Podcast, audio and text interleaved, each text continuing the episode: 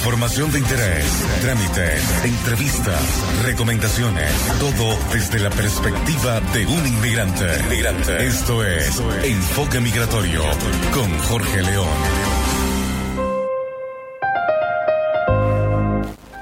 Muy buenos días a todos en este 15 de abril de 2018. Les habla Jorge León y quiero darles una cordial bienvenida a Enfoque Migratorio, un espacio para compartir experiencias desde el punto de vista de un inmigrante en Chile. Hoy estaré conversando con Ricardo Martínez por segunda vez. Él es el creador de Mi Diario en Chile, en una cuenta de Instagram y un blog también que se ha vuelto muy famoso. Y vamos a conversar sobre la nueva ley de inmigración, que aunque la esperábamos, no sabíamos la premura con la que venía. Los voy a estar acompañando en vivo todos los domingos a las 11 de la mañana, hora de Chile, por Radio Chévere, la radio con sello venezolano. Lo estoy haciendo bajo la dirección general de Pablo Colmenares y la producción general de Mariel C. López. En los controles me acompaña como siempre Yadranska Zulentich. Este programa llega a ustedes gracias al apoyo de RTM, tu cuenta de dólares en la nube, la forma más rápida, económica y conveniente de mover tu dinero. Si quieren comunicarse conmigo, pueden hacerlo a través del WhatsApp de la cabina, que es el más 569-7558-3655, o a través de arroba enfoque migratorio en Instagram.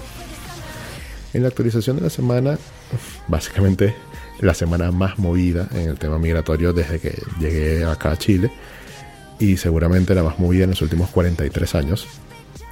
Este lunes, el presidente Sebastián Piñera anunció las bases que soportan la nueva ley de migración, aclarando que, según ellos, Chile seguirá siendo un país abierto y acogedor con la inmigración, solo que ante la llegada masiva de extranjeros con intenciones de residenciarse en el país, se deben establecer políticas y normas que permitan garantizar una inmigración segura, ordenada y regular, además de la igualdad básica de derechos y obligaciones entre extranjeros y chilenos con miras hacia una integración plena. Precisamente de este tema vamos a conversar hoy a profundidad. Vamos a escuchar un poco de música y al regreso converso con Ricardo. Vamos a escuchar a, mira, Dualipa, New Rules.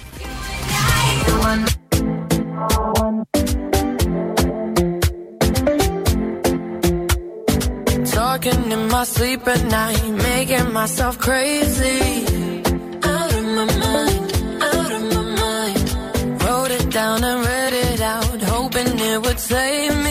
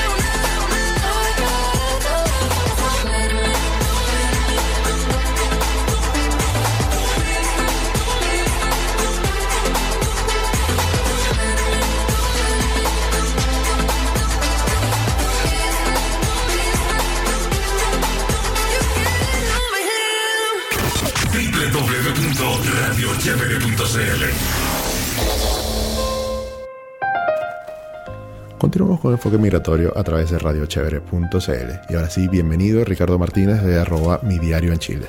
Muchas gracias Jorge, un placer estar aquí nuevamente contigo. Esperemos que esta vez sí sea un poco más eh, fructífero la, la invitación y que quede grabado, por supuesto. Sí, para los que no saben el cuento, Ricardo es segunda vez que viene acá al programa.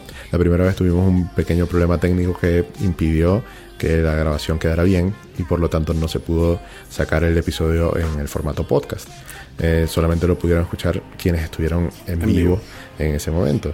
Eh, ya tomamos todas las medidas y eh, esta vez va a salir bien. Ricardo, hoy vamos a hablar de un tema que el, más, el más convulsionado, digamos, en el tema migratorio desde que casi que se aprobó la, ley anterior, hace 43 años, porque es un cambio muy drástico, muy radical y sobre todo con la premura que se está realizando.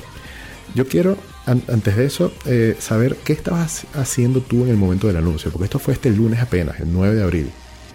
Mira, obviamente lunes era día de trabajo y yo estaba obviamente trabajando, pero yo tengo en el celular alrededor de 5 o 7 grupos de WhatsApp relacionados con migración venezolana y obviamente ellos llegan a más información de manera más rápida. Automáticamente. Es como un Twitter personal. Sí, algo ahí. De hecho, nos reunimos incluso. Entonces, ahí llega la información y me, la, me empiezan a bombardear y yo ya va, ¿qué está pasando? Cuando veo, prendo la televisión y está el, el discurso y bueno, empiezo a ver la parte final del discurso solamente y me quedé como fuera de base, por así decirlo. Ya, yo estaba también trabajando, para quienes no saben, yo acabo de empezar hace un par de semanas en una nueva empresa, en un trabajo presencial de oficina, em, y yo en mi hora de almuerzo, cuando estaba ya dispuesto para almorzar, eh, reviso el celular, que no lo había revisado en un buen rato, y me di cuenta que tenía cualquier cantidad de mensajes en Instagram, en WhatsApp, en, todas partes, correos, lo que sea, eh, diciéndome que, que qué pensaba yo de la nueva ley de migración. Y yo, un momento, tengo, que primero ver de dónde está saliendo esto. Y me puse a, revisar, me pasaron un enlace de Facebook que tenía el video del discurso. Luego, unas horas después, este, este discurso lo cargaron en la página de extranjería, junto con una minuta también. Correcto. Y entonces, ese mismo día en la noche, yo llegué a, mi casa a eso de las 8 de la noche y estuve trabajando en el artículo que escribí ese mismo día, más o menos hasta la una y media de la mañana. Sí. Eh, con mis impresiones, con, con mi, mi, análisis de lo, que, de lo poco que había hasta ese momento y que por más que ha pasado casi que una semana, no hay mucho más, más que eso. Lo otro que te quería preguntar es, ¿qué fue lo primero que pensaste en, en el momento que, que terminaste de escuchar el discurso completo? Mira, lo primero que se me vino a la mente fue, se cerró el grifo, literal. Y se lo comenté a un compañero de trabajo, eh, chileno justamente, y yo le dije, se acaba de cerrar el grifo. Así de sencillo. Ya después de, ver y analizar un poco más todo lo que se había dicho, era algo que se esperaba que todos, todos lo sabían. De hecho, desde hace un año aproximadamente, todos estábamos esperando este cambio.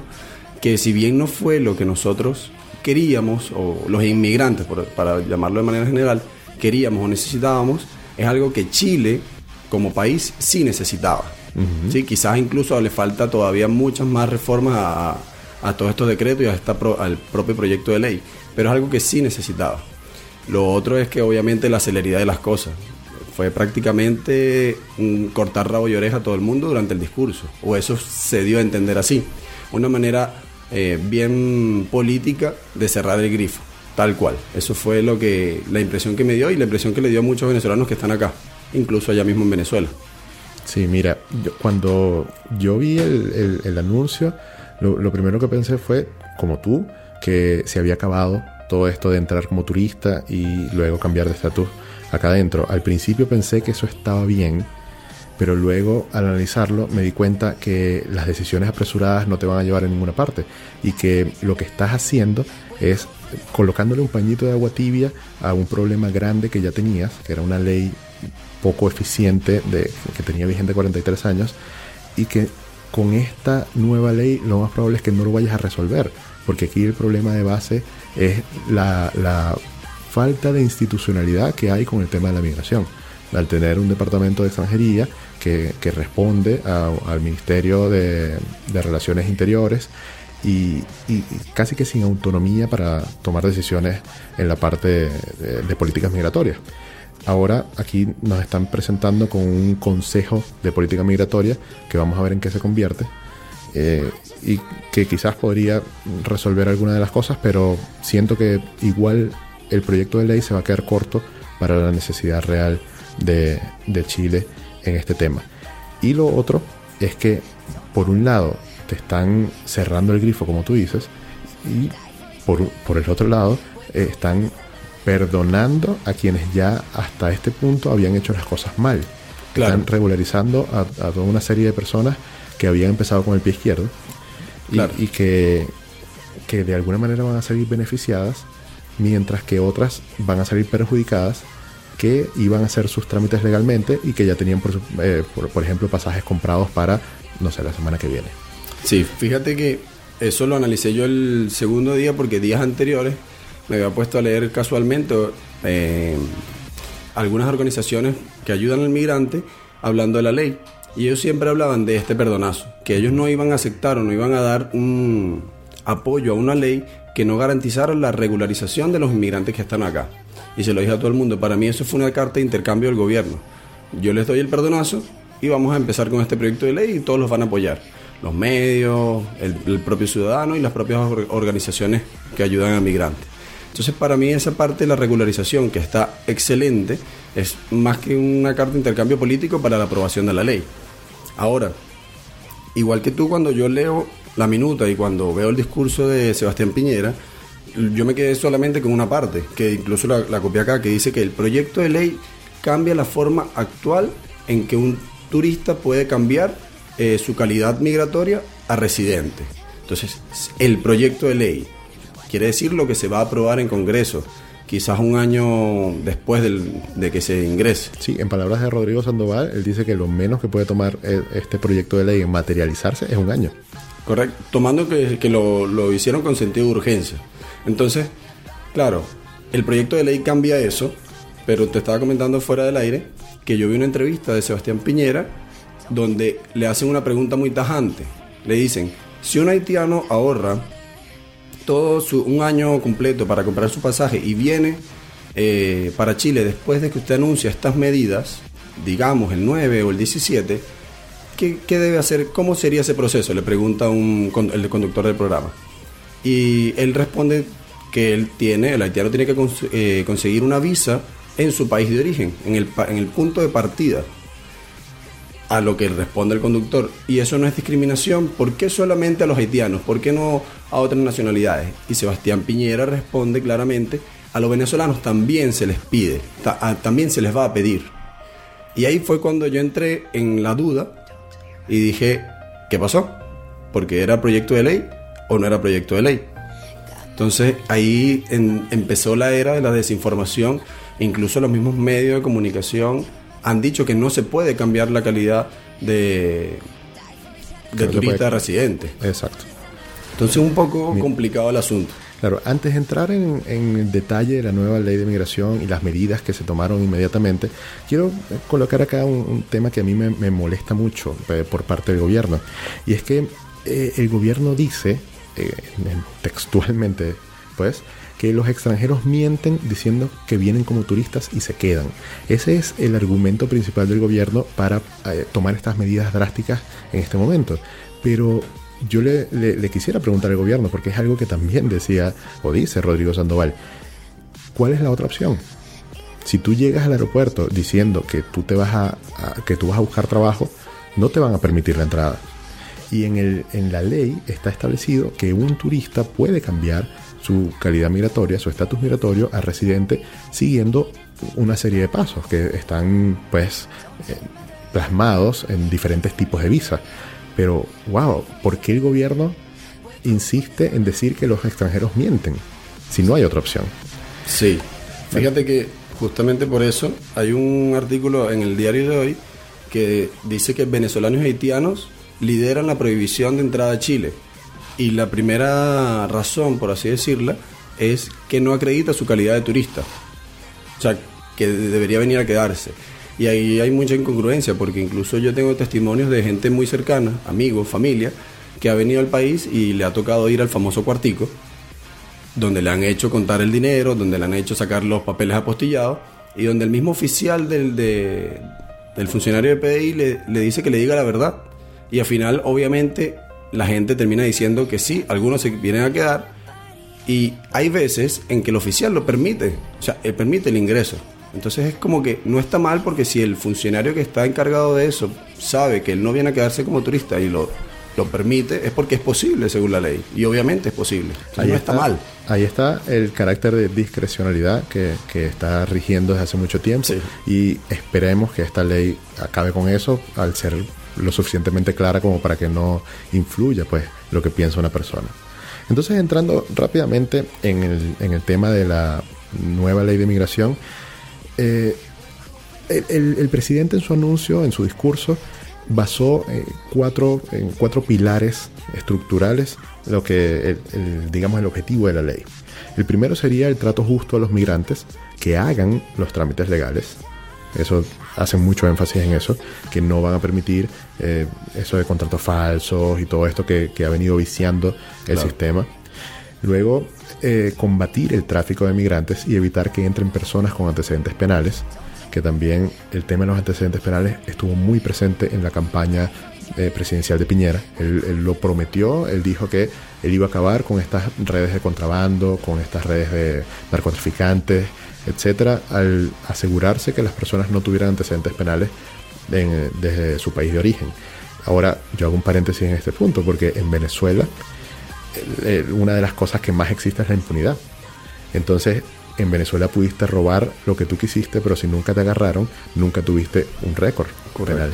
Entonces, eh, ¿hasta qué punto ese certificado va a garantizar eh, que una persona sea delincuente o no? Sobre todo viniendo de un sistema tan, tan corrupto como el sistema venezolano.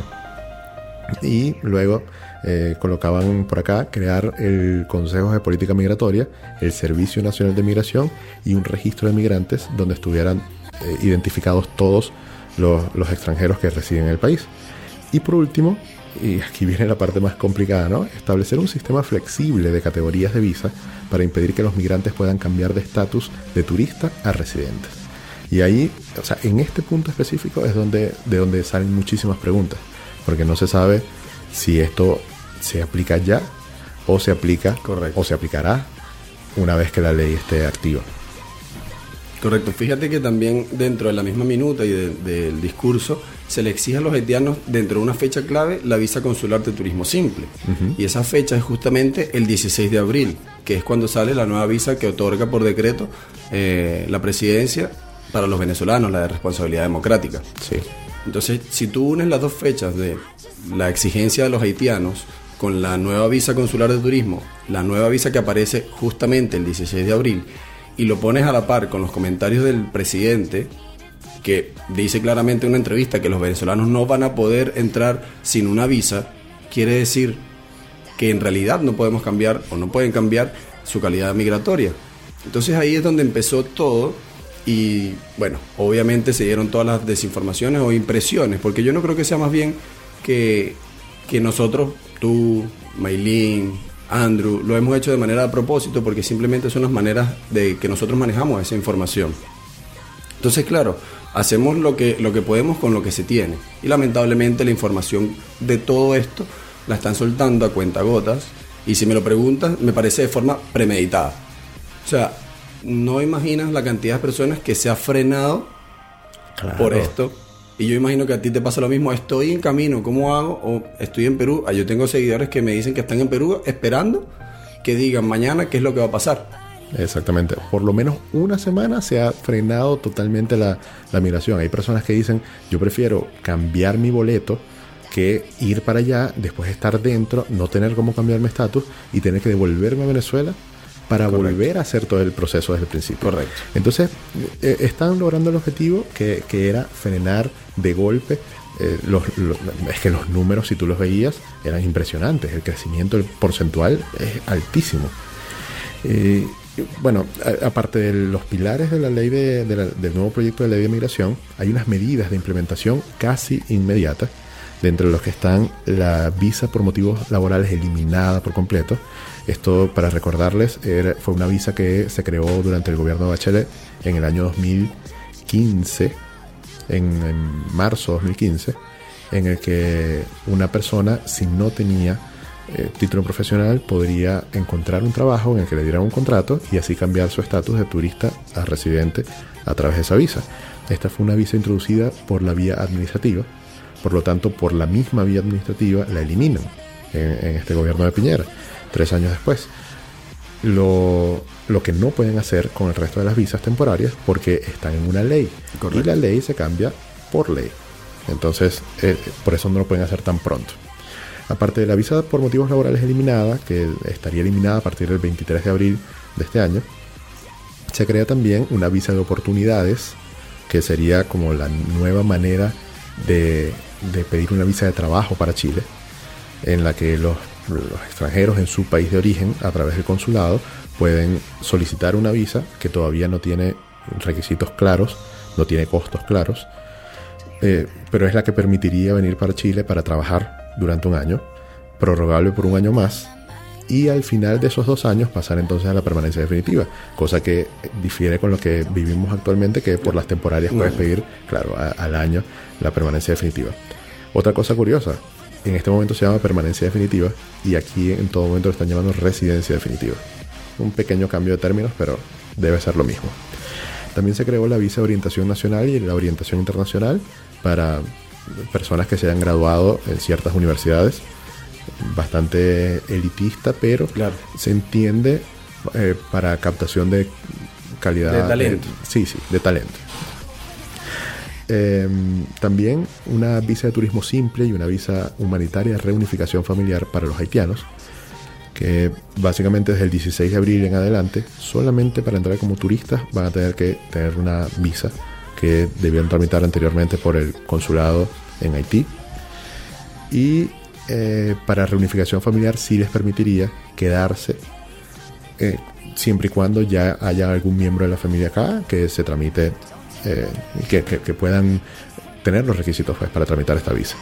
Y por último, para, para nosotros los venezolanos, una visa de responsabilidad democrática, que supuestamente se va a empezar a tramitar desde mañana.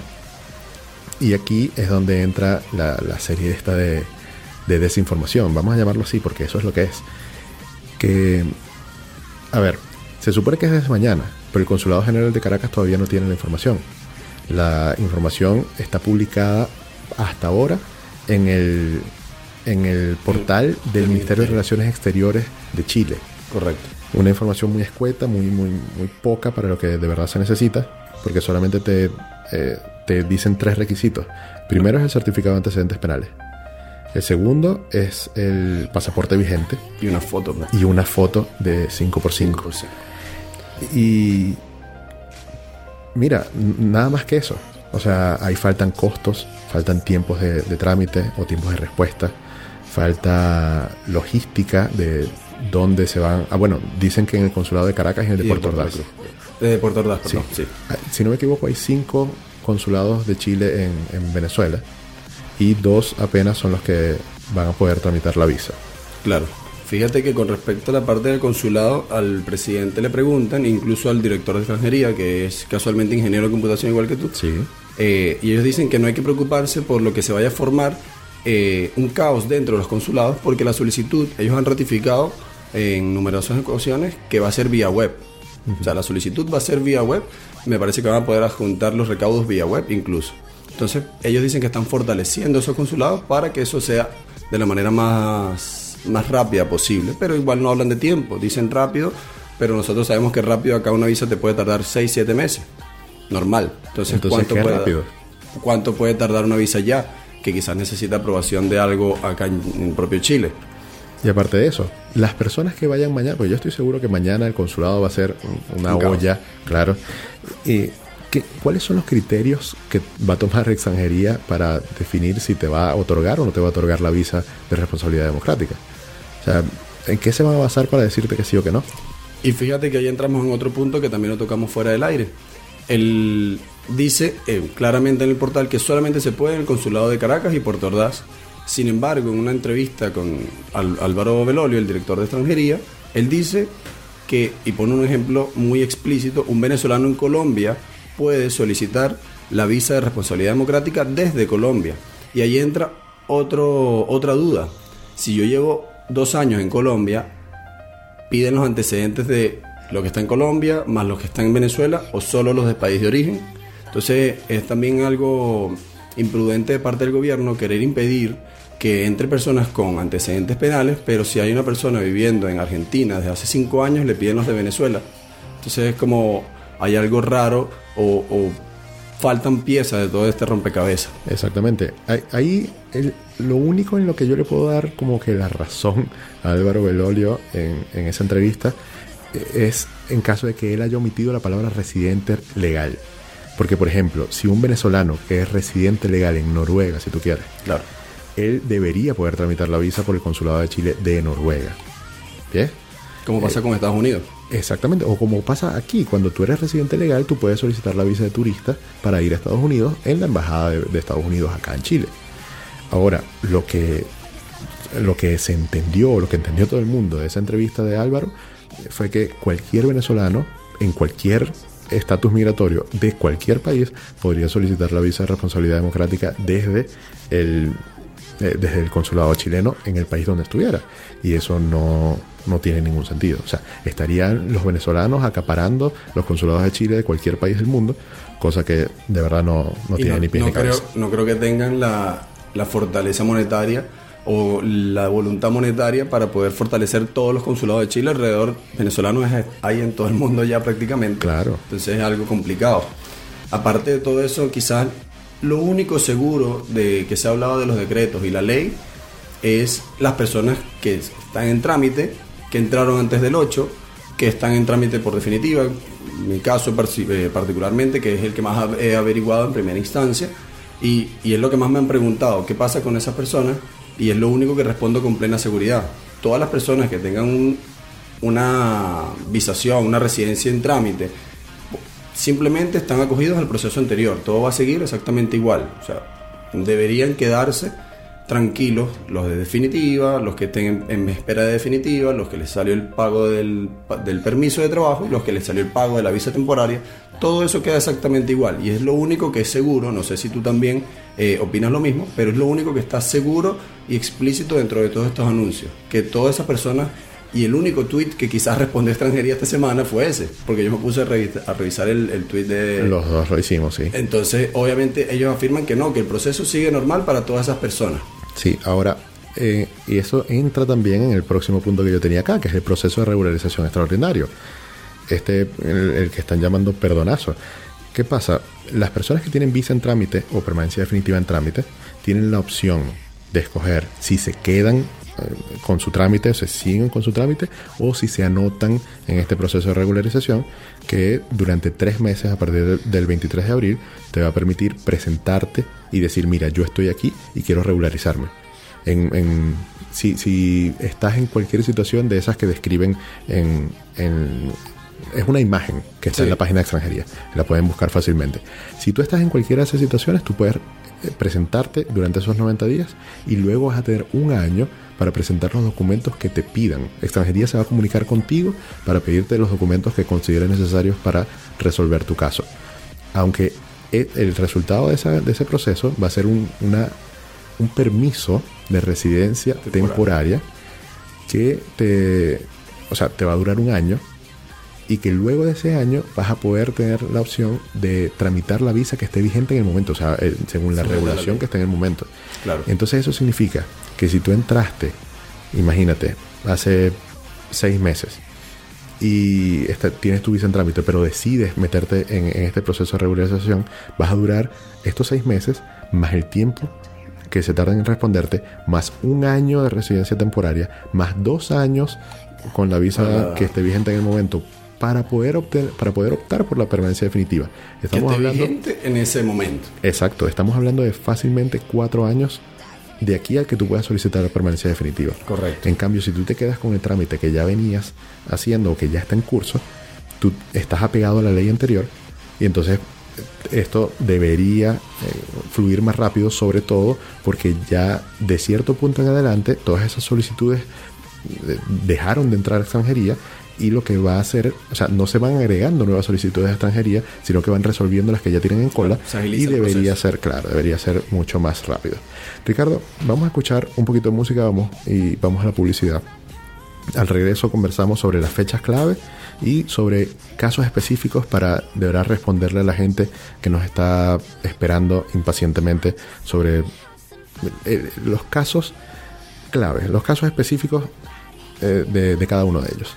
Vamos a escuchar a Megan Trainor con No.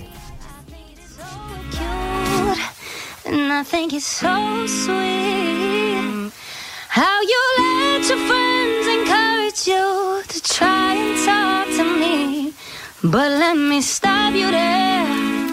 Oh, before you speak.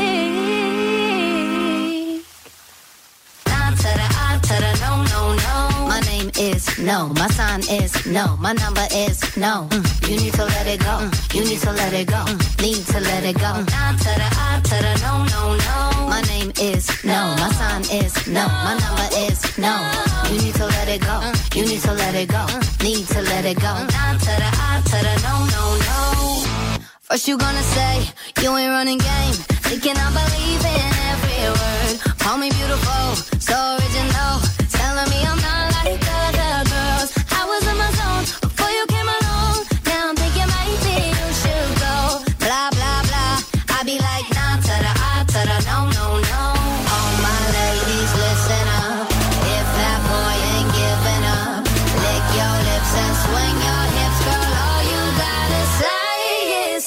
is no, my sign is no, my number is no. Mm, You need to let it go. Mm, You need to let it go. Mm, Need to let it go. To the I to the no no no. My name is no, my sign is no, my number is no. You need to let it go. You need to let it go. Need to let it go.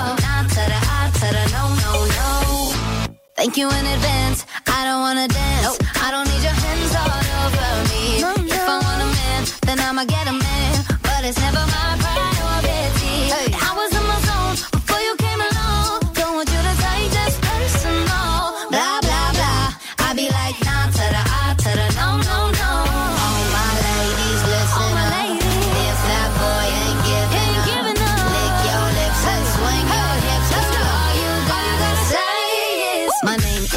No, my sign is no, my number is no. Mm, You need to let it go. Mm, You need to let it go. Mm, Need to let it go.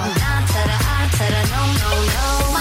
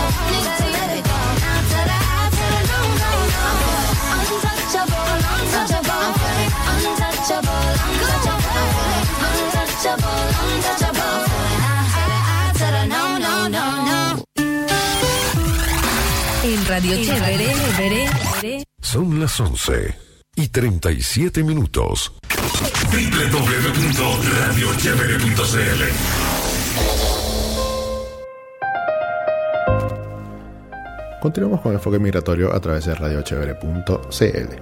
Y les quiero recordar en este momento que enviar remesas a Venezuela o a cualquier otra parte del mundo de manera confiable y segura lo puedes lograr con RTM. RTM es tu cuenta de dólares en la nube, la forma más rápida, económica y conveniente de mover tu dinero. Allí podrás transferir todos tus fondos de monederos electrónicos y cuentas bancarias locales. Deposita, ahorra, envía y retira. Es así de simple. Regístrate en rtm.io. RTM, tu dinero libre. En las notas del programa puedes encontrar un enlace para ganar un dólar al momento de hacer tu primera transacción. Estamos conversando con Ricardo Martínez de Mi Diario en Chile. El tema de hoy es la ley de migración y queremos entrar rápidamente en las fechas clave que nos deja todo este, este anuncio del presidente. Empezando por el 8 de abril, que es el último día en el que una persona pudo haber ingresado al país como turista para poder cambiar su estatus en- a, a residente a través de la visa por motivos laborales, que recién eliminó con, con este decreto. Luego tenemos el 16 de abril, que es el día que inicia supuestamente, mañana, es decir, la posibilidad de tramitar la visa de responsabilidad democrática para los venezolanos y empieza a regir también la visa de turismo simple y la visa de reunificación familiar para los haitianos. Luego tenemos el 23 de abril, que es el día a partir del cual ya no se podrá tramitar o solicitar la visa por motivos laborales. Y luego tenemos el primero de agosto, que es el día a partir del cual se pueden entonces tramitar las visas de oportunidades y de orientación nacional e internacional. Ya para entrar entonces en, en los casos específicos que mucha gente está preguntando por Instagram, por correo, por- hasta aquí en, en el Facebook de Radio Chévere, en Instagram de Radio Chévere, en el chat de la página de Radio Chévere. Lo, lo primero, eh, ya lo hemos respondido antes, que es lo de la- las visas que están solicitadas antes del 8 de abril. Nuestra recomendación, eh, y ahí estoy incluyendo a Ricardo porque sé que también es así, es que si el contrato es legal, si los documentos cumplen con todos los requisitos, es preferible esperar que, que ese trámite siga su curso, en vez de formar parte del proceso de regularización extraordinario. Ahora, si se sabe que era una visa que estaba destinada a morir eh, sin ser aprobada, porque el contrato era falso, porque la oferta era comprada, por cualquiera de, de- de las causales que, que ya veníamos manejando hace meses, es preferible entonces que se, se apeguen o que se acojan, como dicen acá, al proceso de regularización extraordinario, que empieza a partir del 23 de abril también como una fecha clave. Luego entonces tenemos que qué pasa con los que llegan luego del 9 de abril con la intención de solicitar cualquier visa que no sea la de motivos laborales. Y entonces ahí e- est- esta es la pregunta más importante de la cual no hay respuesta. Porque a partir del 9 de abril, a, ver, antes de eso, el gobierno no quiere que la gente cambie estatus de turista a residente estando dentro del país. Pero en mi opinión, esto es algo que ellos no pueden modificar ni controlar a menos que cambien la ley, la ley actual. Mientras no se cambie esa ley, se debería poder entonces tramitar, aún llegando luego del 9 de abril, cualquiera de las otras visas que no sean las de motivos laborales. Porque esa eh, claramente la eliminaron. Queda. Entonces, la- muchas, muchas personas preguntando qué, qué pasan con los familiares que quieren traerse. ¿Qué pasa con los... Mira, con, con las personas que quieren venir con, para la visa de jubilados, para la visa de inversionistas, para la visa temporaria para profesionales? En mi opinión, eso sigue estando activo y sigue, sigue eh, pudiéndose tramitar así hayas entrado luego del 9 de abril.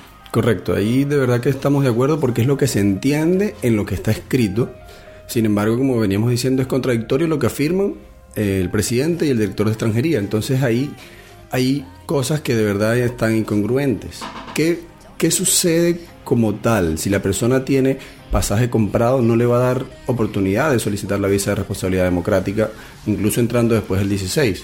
Entonces sí o sí tiene que hacerlo desde acá en, en Chile.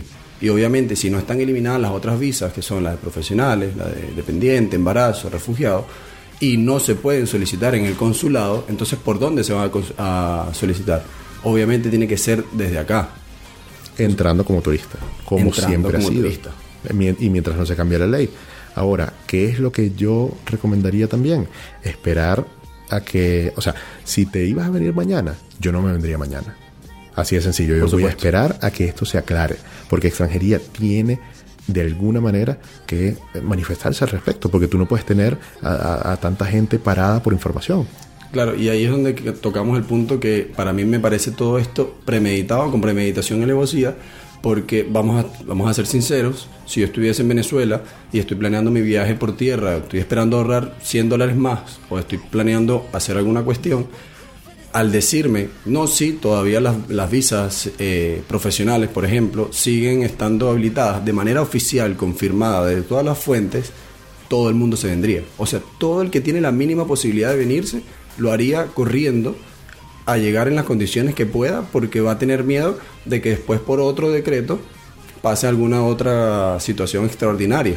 Entonces quizás por eso esa desinformación lo que trata es de evitar que todo el mundo salga corriendo a otra vez ingresar a Chile y que bueno, si efectivamente es así, ellos no lo van a confirmar por lo menos hasta que tengan todo el esquema dibujado de lo que serían los decretos y la ley en conjunto.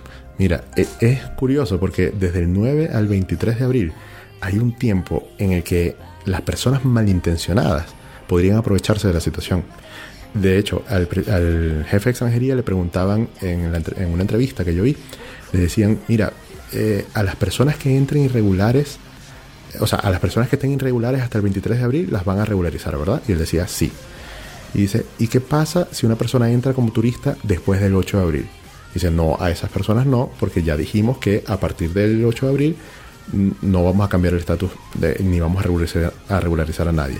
Y le preguntaron entonces algo muy lógico. que, ¿Qué pasa si un si entran irregularmente, si se pasan la frontera, si entran escondidos, lo que sea, después del 9 de abril? Y él respondió, mira, a esas personas tampoco, porque entraron después del, del, del 8, del 9, pues. Y, y de verdad, ¿cómo vas a saber ¿Cómo lo vas a saber? si entraron o no entraron? Si, si, Si no tienes verdad- el sello de Claro. la- Entonces es, es una locura. O sea, es- es- me parece que fue muy apresurado. Claro, igual esa condición de irregular yo creo que no, no predomina en la nacionalidad venezolana. No, no, no es para nosotros, pero sí hay muchas... eh, Por supuesto, que se unen a toda la incongruencia de- del asunto. Sí, sí. Y sobre todo nacionales de Bolivia que están al lado, ¿me entiendes? Colombianos que pasan por la parte de. Antofagasta, dominicanos porque les piden visa de turista. Y cosa que también va a empezar a, a pasar con los haitianos, ya vas a ver. Sí. La, la- la manera de regular la migración no es con una visa de turista, no es poniéndole un freno por, por ese lado. Eso no, no, de verdad no nos va a llevar a ninguna Eso parte. abre otros caminos ilegales en realidad. Exacto. Ahora se va a incrementar, por supuesto, o posiblemente, y por eso decían que lo que querían aparte era fortalecer la frontera, porque eso va a incrementar la inmigración ilegal. Exactamente. Rodrigo Sandoval decía que, que esto no se puede controlar así con una visa de turista, porque siempre te van a encontrar entonces maneras de, de saltársela o de pasarle por un lado. Y aparte de eso, Rodrigo dice en un video que, que colocó en su canal de YouTube, para quienes no lo sigan lo pueden seguir, eh, dice que estas medidas muy apresuradas seguramente van a tener cambios muy pronto, porque se van a, dar a ir dando cuenta sobre la marcha de que esto no es viable. Claro. Sabes que tengo otra, otra cosa por aquí, eh, tiene que ver con los antecedentes penales. La pregunta más común es a quién van dirigidos los antecedentes penales. Yo tengo mi opinión y como te mostré fuera del aire, extranjería tiene la suya. Mira, eh, alguna persona preguntó, ¿saben a qué organismo deben estar dirigidos los antecedentes? Y extranjería les, les respondió el 10 de abril a las 2 y media de la tarde, le dice, se sabrá el mismo día 23 debe estar atenta a los canales de información de extranjería. Mira, esta es una respuesta pésima para eso. Y, bueno, les cuento de una vez mi opinión. Mi opinión es que los antecedentes penales deben estar dirigidos al Departamento de Extranjería e Inmigración en Chile, porque al fin y al cabo es el ente que te otorga o te niega la, la posibilidad de tener una visa. Ricardo también tenía su propia interpretación de esto. Sí, claro. Yo por lo menos también revisando lo- los tweets me encontré que una, eh, unas personas estaban diciendo al Consulado General de Chile, pero me escribió una seguidora que me dice que ella llamó al consulado y le dijeron que van dirigidos al Ministerio Interior y Seguridad Pública de Chile. Sí, entonces eh, es incongruente todo esto y aparte tú que me muestras esa foto yo no la había visto si la visa es para el 16 la de responsabilidad democrática y ellos sabrán la información de los antecedentes penales el 23 y este mismo es un requisito para la visa del 16 es completamente algo ilógico ¿sí? Totalmente. y fuera del aire te comenté que yo tengo una amiga que trabaja en el call center de extranjería que ella misma yo tratando de de sacarle la información debido a la amistad, ella misma me dijo, Ricardo, estamos en capacitación. Y eh, Maylin publicó en Venezolanos en Chile que ella misma llamó tres veces y tres veces le dieron eh, respuestas distintas. Entonces hay un conglomerado de situaciones que obviamente no ayudan a que todo esto se esclarezca de manera correcta. Exactamente. Lo otro es que si tienen que estar apostillados o no. Y por supuesto, todo documento que, se necesite que tenga un peso legal en otro país debe estar apostillado o legalizado según los convenios que rijan en el, en el país de destino, ¿verdad? Ahora, ¿dónde se apostillan? Es la gran pregunta. Hay una foto de, de una publicación del, consul- del consulado acá en Chile de Venezuela en, en el que dan como un paso a paso para solicitar los antecedentes penales online, si es que abre la página, y eh, que luego entonces los imprimas y los lleves de lunes a jueves en la mañana al consulado acá en Providencia para que los legalicen. Eso al, al parecer es, es una opción. Lo más y lo otro es la... Sí, exacto. Para los que están acá, porque acuérdate que los antecedentes penales nos van a necesitar dos tipos de personas. Los que ya están acá y los que todavía no han salido. Los que están acá para el proceso de regularización. Y lo haya para la visa Y de los que, exacto, para la visa de responsabilidad, los que están en Venezuela todavía. En Venezuela es el mismo procedimiento de siempre: pedir los antecedentes penales eh, al Ministerio Interior y eh, luego postillarlos en el Ministerio de Relaciones Exteriores. Si es que abre la página, si es que hay cita o si es que conoces algún gestor que te cobre un ojo de la cara y lo puedas lograr de esa manera porque lamentablemente no hay otra. Eh, la otra pregunta eh, muy común es que si el resto de las visas temporarias siguen activas. Y esto lo confirmó eh, el. Departamento de Extranjería a través de sus cuentas oficiales en Twitter. Están todas activas. Por lo tanto, aquí entramos otra vez. Si están activas y, y desde el 9 de abril el gobierno no quiere que tú cambies de estatus, entonces, ¿Desde ¿qué está pasando? ¿Qué está pasando? Ahora, esto se va a tener que esclarecer en los próximos días. Estamos seguros, e- esta situación no puede aguantar tanto tiempo. Esta semana ha sido una locura. Eh, Yo particularmente he dormido poco, estando muy pendiente de esto. He estado mucho, o sea, he interactuado muchísimo más con la gente que en cualquier otra semana que yo haya estado aquí. Imagínate la semana más movida. Bueno, esta fue tres, cuatro veces más. Claro. Las visitas en venezolanoenchile.com están, bueno, a, a niveles que nunca antes habían estado, ni siquiera en sus mejores momentos. Porque la falta de información es algo que desespera. La gente necesita, sobre todo las personas que ya tienen, eh, ya tenían planificado para los próximos días, necesitan saber qué hacer. Claro, y es algo, algo obvio porque hay personas que tienen ya a seres queridos o personas cercanas acá y que estaban planeando su, su viaje para acá y no tienen información. Y obviamente todo se va a, dirigir a, lo- a los medios casi oficiales, en este caso como tu página, que obviamente es un una referente. Entonces, eh, yo, igual que tú, le recomiendo a todas esas personas que por ahora esperar. Esperar, eso, claro. No hay, no hay otra opción porque lo otro sería poner en riesgo el dinero que con tanto esfuerzo has reunido y, y lo que hablábamos también fuera del aire y que con esto quiero cerrar porque lamentablemente se nos acabó el tiempo es será o seguirá siendo Chile la mejor opción para emigrar a partir del 16 de abril Por supuesto. Un tema bastante amplio y, y abierto al debate completamente. porque las cosas ya no van a ser como antes, de eso estamos totalmente seguros.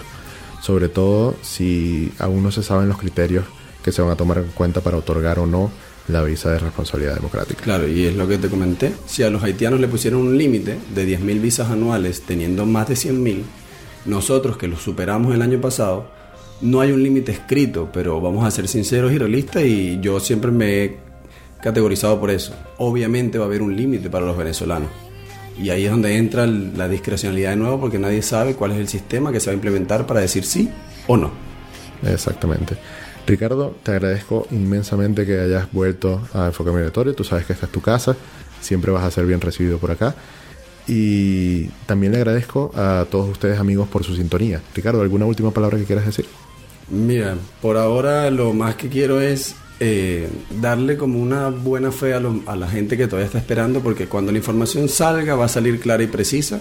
Así que por, por ahora un poco de calma para esperar los medios que confirmen todas estas dudas. Y bueno, lamentablemente eh, es lo que tú decías, hay que replantearse muchas cosas los que están en Venezuela. Yo agradecido contigo Jorge nuevamente la invitación, para mí es un placer compartir contigo aquí en Radio Chévere y bueno, obviamente siendo tu referencia de, todo este tema, me, me agrada que me consideres para este tipo de entrevistas. Claro que sí. Y bueno, amigos, todos ustedes pendientes porque en venezolanoenchile.com, en, en mi Instagram personal y también en mi diario en Chile eh, de Ricardo. Y me atrevo también a incluir acá a Maylin de Venezolanos en Chile y a Andrew de Perdidos en Chile. Estamos todos siempre pendientes de, de lo que está sucediendo y de traer la información más coherentemente posible, más digerible. Les recuerdo entonces que en la dirección general estuvo Pablo Colmenares, en la producción general estuvo Mariel C. López y en los controles me acompañó como siempre Yadranska Zulentich. Enfoque Migratorio llegó a ustedes gracias al apoyo de RTM, tu cuenta de dólares en la nube, la forma más rápida, económica y conveniente de mover tu dinero. Nos escuchamos el próximo domingo a las 11 de la mañana hora de Chile por Radio Chévere, la radio con sello venezolano. Les habló Jorge León y los voy a dejar con Rihanna. This is what you came for.